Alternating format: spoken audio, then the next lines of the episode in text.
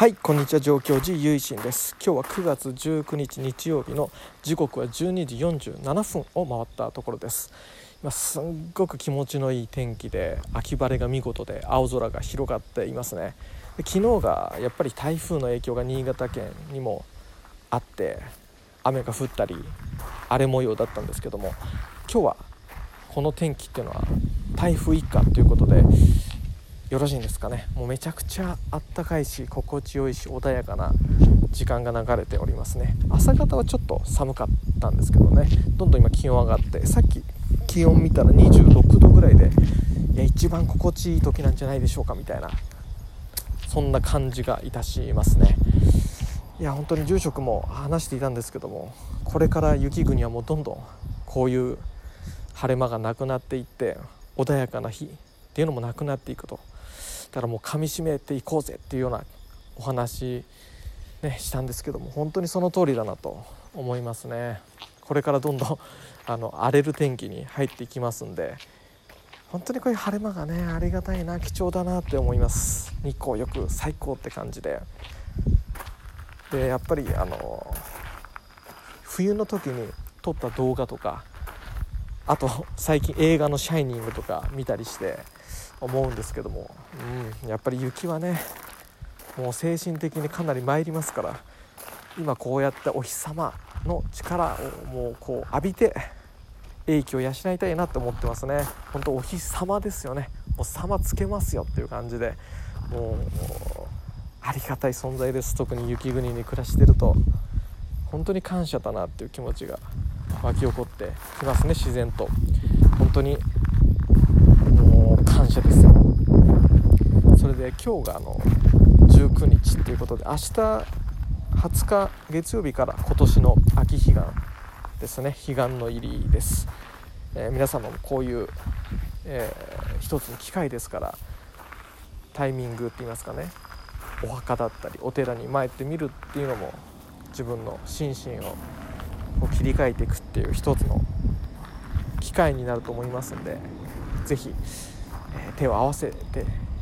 いただけたらなと思います。お花を供えたりとかすごくそういうのも自分にとってもリラックスしたりする時間になるんじゃないかなっていうふうに思いますしやっぱりこういうさっきの天気の話とも重なるかなと思うんですけどもこれ彼岸とかそういったタイミングってやっぱ自然のリズムでやっぱりこう天気がちょっとこの時に落ち着くとかそういう切り替えのタイミングだったりまあ、するんでしょうね。なんか今日も本当にもう澄み渡る青っていう感じで結構このラジオトークでも